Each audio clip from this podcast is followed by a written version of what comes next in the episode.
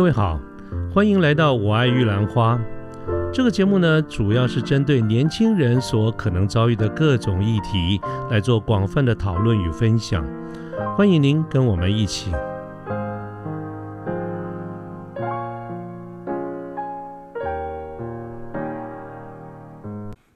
嗯，各位好，我是卢天记。现在是民国一百一十一年的六月二十号星期一的上午。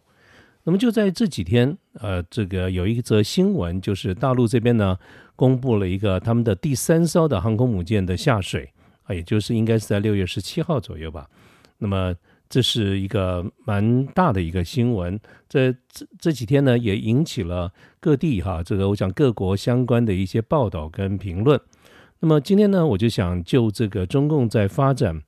航母的这个历史这个部分呢，跟各位做一点点。简单的一些介绍那首先简单的说明一下哈，在三天前所下水的这个航空母舰，它的编号是零零三，就是中共的第三艘航空母舰。那么它正式的这个名称呢，是中国人民解放军海军福建舰啊，也就是说它的命名是以福建作为呃名称啊。那么这个是它的第三艘航母，也是它的第一艘是这个。平的这种直通甲板的飞行甲板，呃的这个航母，并且它配备了有电磁弹射，啊，算是一个目前最先进的一个方式。它中间已经跳过了蒸汽弹射的这个方式。那么这整个的福建舰的排水量大概在八万多吨啊，比辽宁舰的六万多吨要大很多啊。那为什么它叫做？呃，福建呢，其实是呃，就是按照他们的这个命名的编制哈，这个省级用省的名称来来来命名，通常都是最大的、最最高的一个级别，所以它是第三艘航母。那么第一艘呢，就是辽宁舰；第二艘零零二是山东舰啊。那么第三艘就是这一次所宣布的这个下水的这个福建号。那我们在三天前看到这个六月十七号，它是一个下水哈，它并不是已经开始服役了。那么它其实在建造过程当中，这个船只下水是一个很重要的一个这个阶段。那么在它下水的之后呢，还有很多的事情要做呃，也就是说它距离后面还有还有相当长的一段这个时间。那么就这几天呢所看到的这些呃相关的一些报道，那么一般来说呢，对于已经公布的这个福建号的一些规格，一般来说的批评哈或者评论大概有三个方向，原则上呢比较不看好哈。那么第一个呢就是它还是一个常规动力，那么呃而不是一个核核核子前核核子核子动力。那么这个跟它这个所谓的实际上的战斗力啦、续航力啦就有高度的一个相关啊，尤其是这个电磁弹射需要很大的一个电的电电的这个能量。啊，当然，中共也有它的一个解决的方式。那么，这是第一个啊。第二个批评呢，就是就目前资料的一个了解，电中共的所谓的他们的福建号的福建舰的电磁弹射呢，呃，一般的专家评论是认为这是比较难操作的。但是具体是怎么样的一个操作，我们看到的资料并没有讲的很多。呃，这些评论的专家也没有说明一些细节啊，所以很抱歉，我没有办法说明更多哈。那第三呢，就是说整个的这个呃航母需要很多的这些人才，相关的这些人才，还要有足够多的舰载机。那这一点呢，恐怕到目前为止，中共也是比较缺乏的。好，那么这简简单讲的前面这几点，就是在这几天的一个新闻，对于福建舰 的下水哈，以及它后面延伸的一些问题的一些初步的一些评论。那么当然，呃，因为时间非常短，所以我们也没有看到很多后续继续比较深入的一些了解跟报道。但是呢，没有问题，因为这原本也不是我今天要跟大家分享的一个主主轴，而是借由福建舰的一个下水的这个消息呢，我们来带到一个注意力，就是我们开始来关注一下中共在海军这个部分对于航母的一些发展。那么刚才提到了，这个是。他们的第三艘航母，那么第一艘呢就叫做叫做辽宁舰，所以我今天呢想跟大家来聊一下辽宁舰的前世与今生。啊，因为它是一个已经既定的一个事实，而且这个时间相当长了，它已经有三十几年的这个历史了，所以事实上这个网络上的这些相关的资料是很容易搜集到的。啊，所以我呃大致上做了一些功课以后呢，把它整个的这个过程做了一些整理。好，那我想呃跟大家来做一个简单的分享。那么为什么我会用辽宁舰的前世与今生这样子的一个言语来做它作为题目呢？是因为其实现在看起来辽宁舰是一个大陆的这个航母，但是它事实上它的它不是还不是前世这个前身哦，它本身来说，它刚诞生的时候，它可不是大陆的军舰了，它是苏联的军舰。啊，所以呢，我们就要从它的前世，就是说它在苏联时代是什么样的一个情况，那后来是怎么会变成大陆的这个军舰呢？啊，我就这个部分去整理了一个相关的这个资料，跟各位做一个简单的一个说明。好，那这个辽宁舰呢，原本呢它就是苏联海军的一个舰艇哈，所以呃，它叫做这个嗯，苏联海军里面他们的航空母舰有一个级别叫做。库兹涅佐夫元帅级的航母，那么这是这个级别的航母中的二号舰，它叫做里加号。那整体上来说呢，库兹涅佐夫元帅级的航母在苏联是属于第三代的这个航母啊。各位知道，这个苏联呢，其实是现在俄罗斯、乌克兰等的这些前身啊，就就是这个。苏联其实曾经一度是全世界最大的一个国家，它大概是中国或者美国或者是加拿大的两倍大哈。它的它是有非常多的这个加盟国共和国哈加盟成立了，所以它这个苏为什么叫苏联？其实呃，它那个名称非常长啊哈，叫苏维埃俄罗斯人民民主共和国联邦啊，这个叫做 USSR，它其实是在。二次大战以后呢，就跟美国为首的西方集团就形成了两个界两个这个对立的这个集团啊。那么在这个现在我们今天讲的这个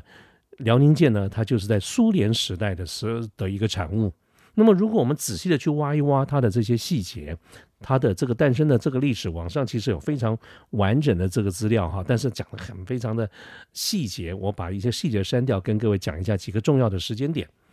就是。他原先是在苏联海军，在一九八三年啊做的一个决定，就是呃决定要生产。一九八三年是什么时候？民国七十二年，距离现在有多久了呢？将近要四十年了啊！现在三十九年前，将近四十年。这个四十年前的这个事情，我相信我们线上的很多的听众朋友，你搞不好都还没有出生呢，你应该都还没有出生。所以这个辽宁号的年纪其实比各位都大。在将近四十年前呢，苏联的海军就决定啊，他要下单生产，呃，这个李加号啊，这个这个第二艘航母。那么当时是哪一谁负责承建呢？就是在苏联时代里面的乌克兰，就是今天的乌克兰啊。那么这个乌克兰。这其实这个苏联时代里面，乌乌克兰扮演了非常重要的一些军工企业的这个所在，都在乌克兰啊，所以他们的军工的实力是非常不错的。所以在一九八三年的时候，苏联海军就下单，然后由乌克兰的尼古拉耶夫黑海造船长，我觉得这个苏联的这个名字我都得仔细看清楚认一下哈，他叫呃对尼古拉耶夫黑海造船长来来建造。那么这个是一九八三年这个时代哈，那到后到到这个八八年，你看建了好几年了，因为他们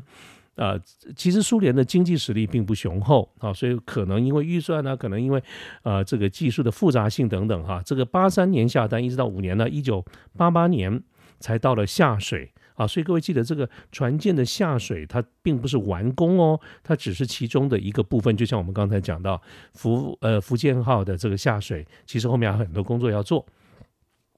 啊，那么它到一九八八年啊下水下水五年了哈，然后两年以后呢，它就改名叫瓦良格号。所以我们刚才说它原先的这个号码叫李家号，但是现在你讲起来，很多人都不知道什么叫李家号，但是你讲瓦良格号，大家都知道啊，所以。辽宁号的前身是同一同一个舰体哦，它就叫做瓦良格号。那九这是一九九零年改名的，可是呢，再过了一年，就是一九九一年年底十二月三十一号吧，呃呃二十五号，对不起，十二月二十五号，苏联呢解体了，也就是这么庞大的一个大帝国解体了。那么解体的原因非常的多，好，我另外在我的节目当中，我有准备了一集的节目来介绍一下当年苏联是怎么解体的。但是在九一年，苏联解体以后呢，在当时瓦良格号它的完工的状况怎么样呢？你看哦，它大概完工三分之二，也就是说它的船体本身是存在的，可是里面有很多的细节都还没有还没有还没有完工哈，就是搁在那个地方。但是你想，一个这么大的一个国家，从政治上整个解体啊，又分裂回回去原先的这么多的共和国的这个加盟。要处理的一堆的事情，真是百废待举啊！所以瓦良格号呢就被搁在那儿了。那搁在那儿有很多的这种原因，其中包括经费啦，包括什么，都是一些原因啊。所以到了九二年，就是大概一年多也没有多久哈，九一年的年尾哈，九一我们刚刚讲九一年年底嘛，苏联解体到大概一两个月以后，就是九二年的一月，瓦良格号就中断了建造了，就哎就是。事情太多了，就不管了，先不做了，先把它封存了，就是先就停在那边，画上一个暂时画上一个据点。好，那这个画上句点呢？那那苏联也因为这个分拆回去很多的这个国家嘛，原来在同一个苏联底下的时候，体制之下还好说。那现在如果大家解体了，分大家就叫做随狼过剩苗，大家各自要活命嘛。啊，所以呢，在这个过程当中呢，就是大家要算算账啊，你欠我的，我欠你呢，或者什么东西归你啊，什么东西归我了哈。那但是总体上来说，苏联解体以后，各个共和国其实都很穷，都他们都不是非常的有钱，尤其是苏联时代是跟美国做庞大的军费竞赛，对苏联的经济实力是有很大的一个伤害。所以简单讲，大家都没钱。那乌克兰也没钱，俄罗斯也没钱。那现在这个瓦良格号放在那边该怎么办呢？那这个乌克兰就跟俄罗斯要钱呐，因为我们已经盖了这么就帮你建造了这么多了，都过半了三分之二了，你总得付钱吧？那俄罗斯呢？很简单，没钱，他也没办法付。那这个事情就僵在这个地方了，就大家那边协调了个半天，后来呢，就到三年以后，就是一九九五年啊，这个大家亲兄弟明算账嘛。那俄罗斯呢，就决定把这个瓦良格号啊，就是都小啊。就就就让给你乌克兰了，他就瓦良格号就正式的退出俄罗斯的海军。他原本苏联结束以后，俄罗斯继承了苏联的主体哈，所以俄罗斯的海军也继承了苏联的海军。那么这个瓦良格号原本是是俄罗斯海军中的一一部分，那就退出海军。那这个呢，就当成。赔给乌克兰，那就是也没钱嘛，反正就赔给你了，所以这个所有权就归乌克兰了。那么这个他们双方的这个债务就算结束了啊。所以这个这个瓦良格号在后来变成辽宁号之前，它的 所有权它是乌克兰的财产。不过它也是一个建造到一半的航母，傻在那个地方。乌克兰呢自己也是穷的要死，没有钱。啊，所以也不晓得该怎么办好啊。那么这个就是它的前世啊，它的前世不叫辽宁号，叫做瓦良格号。那接下来呢，我们就来谈谈它是怎么号变成这个辽宁号的哈。那这个时候呢，我们这个镜头都要稍微转一转了哈，就要转到中共这个地方，转到大陆。那么各位知道，国共这个这个内战完了以后，我们在一九四九年，国民政府呢，我们就拨迁来台，那么两岸就从此开始了。几十年的分裂分治的一个事实。那么从历史的记载来看，中共的见证就是从一九四九年，民国三十八年，中共见证了建立了中华人民共和国。啊，那么他从见证开始呢，包括周恩来了等等，他们就很想要建造航母。因为其实因为在二战的时候也看过航母的这些威力。啊，但是呢，因为整体上来说国力的问题，尤其是中国几千年来。从来就不是一个海洋国家。我们确实可以在明朝的时候啊，就是从明成祖永乐期间啊，当时郑和下西洋，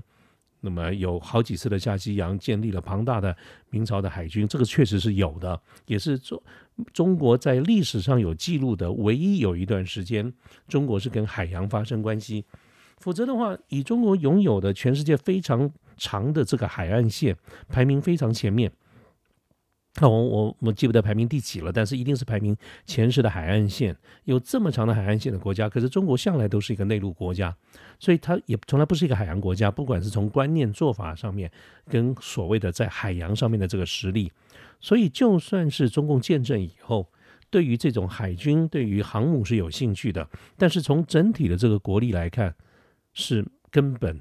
没有办法的，是没有这个能力的。而且从建政以后呢，大家想也知道有一堆的事情要处理啊，所以尤其是你是一个过去是以大陆军为主的一个这个作战思想，海军呢有兴趣，呃，可是呢没那么急嘛，啊，就先放一边，也就是放着。这是在一九四九年以后的事情。那么后面的经历过了很多的啊这些风风雨雨了哈，一直到一九七零年代的时候，大陆呢也。曾经跟英国有很深入的这个讨论，希望从英国这边再引进航母的这个技术。可是呢，因为当时英国的报价是太高了，大陆也在那个时代，一九七零年也没什么钱呢，所以因为这个英国报价太高，所以最后就放弃了。好，一直到一九八八年，哎，这个时候啊，我们刚才讲了哈，这个呃。大概一九八三年、一九八八年左右，瓦良格号就已经建建建造了，而且在八八年的时候，大概就下水了，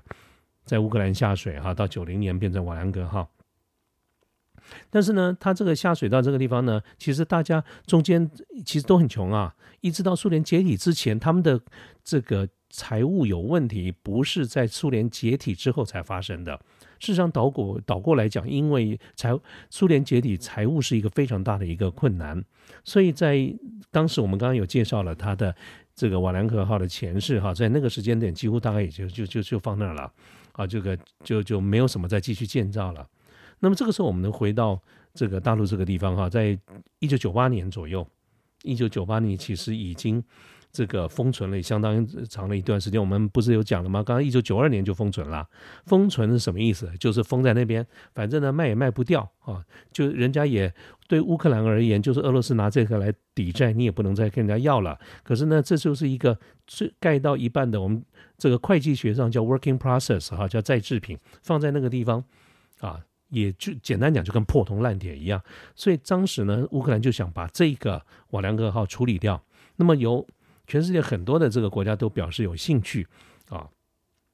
那到了一九九八年三月的时候，在大陆呢有一个解放军前解放军啊，这个后来的移民香港的哈，他们有一个人叫徐增平，他就是用了一个香港公司的名义，叫做香港的创绿集团，他出面去去去去标。那当时他的理由跟对外的宣称是什么呢？要买一个这个建造到一半的航母呢，把它拖回澳门来当海上的赌场。那到底大家信不信？我我不晓得。我们事后看这个事情是不相信的啦。啊，你有必必要去做这些事情吗？所以这些都非常有可能根本就是军方的白手套。但是我们从历史这个资料的记载来看，当时是这个样子的。啊，那么呃，就是。中共这个地方，我认为呢，它应该是以民间的这个名义、老百姓的这个名义，假借要做这个海上的赌场啊，然后这边出面竞标。那么当时乌克兰穷到什么呢？一个建造了百分之六六十七左右，大概三分之二的一个航母，它这个开价的底标是一千八百万美金。即便是在二三十年前的一千八百万美金，也没有多少钱呐。到最后呢，就是这个徐增平的香港。创绿集团最后的这个得标是两千万美金，各位你有没有想过，两千万也不过就是六亿台币啊，就买到一艘已经建立了三分之二的航母，而且呢，在整个谈判过程中，这个价格还包括了全套的设计的图纸啊，这个我不晓得他为什么仍然用图纸来表达，可能这个都还没有电子化，也没有放到电脑档案里面。他说，据说呢，这整个的。得标的时候，这个图纸、这个资料上面写航母的设计图啊，大概有算印出来论重量，用那个纸的重量大概有二十公吨。我是没有算过二十公吨的这个图纸设计图，这个如果放到今天用 KCAM 哈电脑辅助这个设计，放到电脑档案里面会多大？我但是我相信一颗硬碟就搞定啊。但是呢，当时讲的是二十吨，它到最后啊。运回中国的时候，呃，补齐了所有的资料，据说是四十吨，啊，非常大，那在这个这个过程当中呢，这个资料写的不是非常的清楚，但是呢，大体上来说，中共的内部也有不同的这些路线，就是说，到底要不要花这些钱呐，花这些精神呐，去建航母啊？航母这不单只是建呐，后面还有很大很多配套要花很多钱啊，等等。那么，即便是中共内部，也有很多不同的这个路线。好，所以这个事情呢，就也就是不是非常快的这个速度，但是呢，就有一点要死不死的挂在那个地方。可是呢，就到了第二年，就是一九九九年的时候，因为这个科索沃战争的关系哈，所以呢，北约这个有做了很多的大型的轰炸，其中呢，在一九九九年，美国就去炸了中共驻南斯拉夫驻南联啊，这个叫南就是南斯拉夫的大使馆被炸。当就是当时的一个叫做事件，叫五八事件，啊，那这个里面也是错综复杂，很多人那中共这个美国到后来呢，对外一律宣称是误炸，就拍谁不小心，不小心的，各位怎么可能是不 不小心呢？啊，那这个这个事情呢，就是美国认为大陆的驻南斯拉夫的大使馆里面有间谍活动，但是呢，这个也看看也很难用外交的这种叫手法来处理，就干脆用把它炸掉。那然后对外就宣称不好意思啊，是误会，然后我就赔你钱，啊赔你钱，啊，所以这这个大陆呢，呃，因为当时也炸死了几个三个左右的中国的这个记者，啊，然后一些设施的毁损，所以美国有赔了大陆的钱，但同样呢，也是因为这个事件发生了以后，大陆就产生了大幅的学运反美，所以这个也对美国的一些呃这个驻大使驻大陆的大使馆啦或者一些相关的设施也造成了一些损害，所以大陆也赔了美国钱。啊，这个整体的这个事件就是南斯拉夫大使馆被炸的事件，在记在记载上面，中共的记录叫做五八事件。可是从五八事件以后呢，江泽民当时就下定决心，啊，应该是觉得就是要跟美国要相抗衡，所以江泽民就决定走回这个航母的路线，所以就拍板定案，马上加速进行。啊，所以中间呢就经过了很多所谓账面上的处理啦，啊，看起来是一个民间企业。去这个去取得，就是得标得了瓦良格号，但是呢，中共透过入资啦、转所有权啦等等哈，反正这个细节资料上面收集到的资料上面写的是一大堆了。不过我这我就不要讲，不讲不去讲的那个不重要。终归就是在两千年左右的五月，中共呢就是透过一个刚才讲那个香港的那个创绿集团哈，那个时候白手套就市场取得了所有权，然后呢五月中取得它以后，六月。就准备把它拖回大陆去，因为瓦良格号它是盖建造一半嘛，三分之二，所以它当时是没有什么动力的，所以必须用拖的把它拖回去。所以大概到六月中的左右哈，这个瓦良格号就啊离开了乌克兰的这个黑海造船厂，就是我们刚刚讲那个尼古拉耶夫黑海造船厂离开，那是用拖的。那么这个托运拖的过程中要离开黑海。可是之后呢，就要经过土耳其，就受到土耳其的阻挠。怎么说呢？因为如果按照这个计划来说的话，这个瓦良格号它脱离了黑海造船厂以后呢，它会经过黑海，然后经过博斯普鲁斯海峡，经过马尔马拉海峡，经过达达尼尔海峡，然后进入爱琴海啊啊等等这样子一路回来。可是到了六月十七号，到了博斯普鲁斯海峡的时候，这个时候土耳其啊就出来生活打劫了。那土土耳其好像常干这个事情。你看这个，呃，最近俄乌战争的时候，就是说这个，呃，北约要援助乌克兰的这个一些武器的等等这些时候，土耳其也表示意见，但是要谈判，如果要拿到一些好处啊，他们才愿意同意，因为他们是用投票制的嘛，哈。好，那个是后话哈。就是在当时瓦良格号拖到了博斯普鲁斯海峡的时候呢，土耳其就有意见，他说。你这个是大型的、超大型的这个船船舰，大概六万多吨呐，那又没有动力，你是用拖的，他用了好几十条这个拖船在拖，万一在拖的时候发生了意外，你会把我们整个波斯普鲁斯海峡的都堵住了哈，那这样子很危险，这样子不行啊，这样不可以过。你如果一定要过啊，那要不然你就把它分割啊，就把它拆成很多小的，那基本上就找麻烦了。那这点我倒是觉得，这个这这个这个这个理由其实还真的是蛮冠冕堂皇。各位记得，没有没有多久前，我们长荣长荣的这个货轮才在这个苏伊士运河这边啊，这个堵住了，堵住了以后造成全球的大乱。所以，如果单纯从这个事件来看的话，那么大型的一个船只堵住了一个窄窄的海峡，确实有可能会造成很大的一个困扰。当时呢，土耳其就是用这样子的一个理由啊，就不让他过。啊，不让他过呢，其实其实就是要谈判嘛。土耳其说要现在要过可以，你就把它拆，把它割啊，切割成很多的这种呃，这是跟它抬把来哈，就把它这弄碎了就可以过去。那当然这不是中共的目的嘛，所以呢，不得已呢，这个瓦良格号就被拖回去啊，拖回乌克兰。可是这个过程中呢，就是啊，要这个呃，大家就开始来谈判啊，所以这个整个的这个谈判呢，大概差不多有一年半左右，那个谈判的这个时间。啊，非常久。那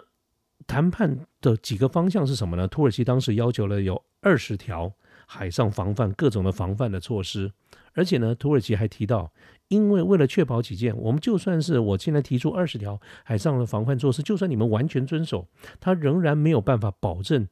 确实不会发生问题，大概只能保确保个六七成左右，还是有风险的。所以，就算你们都按照了我们的条件提了这二十条的防范措施，当真正这个瓦良格号要通过的时候，我们还是要封锁这个波斯普鲁斯海峡，要让所有其他的航这个航船船只都停止通过。好，那我们自己也会有很多的这些损失啦，阿姆朗当，而且我们要保证啊，我们要等等做很多的这些支出，所以呢，你们要交十亿的保证金。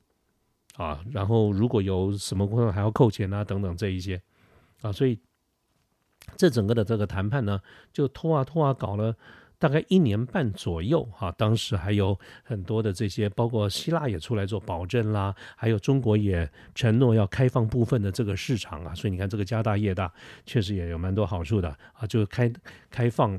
部分的这个市场，最后呢。啊，中土耳其应该也拿到一些好处了，就让它通过了。所以按照这个计划，它一直搞到哪里呢？我们刚才讲说，两千年的六月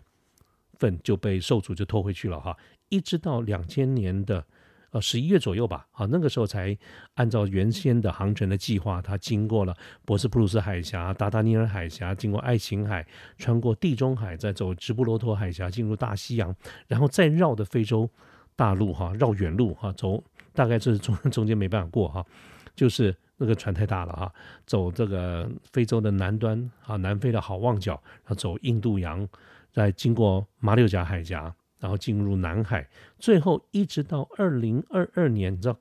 这样开了多久了哈？三月份才到大连啊，所以这个这个是拖了非常长的这个时间，它整个计算了这个航程哈，从这个黑海的从黑海出来。一直到了大连，总共有一万五千两百海里，那整体的这个脱掉的费用就是三千万美金啊，啊，这是非常惊人的一个数字。可是终于就是拖到了，所以你看，从谈判从谈判什么时候开始？从这个一九九八年一直到了四年以后，他才回到了大连。那回到大连以后呢？我们刚才讲了，那么号称刚开始说是什么要做海上赌场啊，其实那个根本就是个幌子。马上中共中共的军方呢就接手了这件事情，开始来做各种的评估。而当时拖回来的一个状况是这样子的，因为他已经做了三分建造了三分之二左右，舰体啦、主体结构啦都完成，可是呃一些主动力啦、驱动性也都有了，但是因为长期的在海上哈，也有一些。呃，腐蚀啦，发生生锈啦，然后它的武器系统、雷达系统通通都没有，航空系统什么都没有。它的大轴啊，还有推进器，在当时乌克兰在交付的时候，也把它拆掉了，把它切断了啊。简单讲，就是根本就是一条废的船。但是中共评估以后呢，还是觉得可以继续建造，所以从二零零五年啊就开始，它就。拖进大船，大连的赵船长就开始啊，一直全部重来啦，等等这一些啊，你看看从二六二零零二年回到大连，到二零零五年才开始进入大连造船厂，开始在开始建造，一直到二零一一年，又是六年以后啊，到了二零一一年，然后呢，他才开始第一次的首航。出海进行航试航行的测试，那中间后来经过非常多次的一个测试，一直到二零一二年的九月，也就是差不多九年前，快十年前才正式的交付给中共的海军。那么这几年呢，他就经过了很多次不断的出海测试啦、训练啦等等，那也有很多这个航舰本身的问题，还有舰载机的问题，然后训练飞行员的这个问题，包括舰载机的选择等等，这些都是一堆的问题。啊，所以经过了这么多年，一直到二零一六年，也就是差不多六年前，解放军才宣称，这是他们自己的宣称，说辽宁号的航母战斗群已经开始具备有作战能力了，开始执行战斗的任务。那当然了，这个是中共军方自己的宣称，对西方的这个世界里面，其实没有那么看好这件事情，始终还是把它当成一个训练舰。而从一七年以后，他就访问香港啦，一八年啊，二零一八年开始穿越台湾海峡，啊，那么当时造成了一些的轰动，也在我们在台湾这边，我们也其实蛮紧张的哈。那之后的这些细节呢，我就不太说了哈。但是在这一两年呢。呃，这个我们在报道里面就越来越频繁的这个几率，我们可以出现了辽宁舰。但是一般来说，综合我们自己台湾的看法，综合各国的看法，尤其美日的看法，大家对辽宁舰的这个评价基本上是：第一，它是一个三四十年前的非常老的这个设计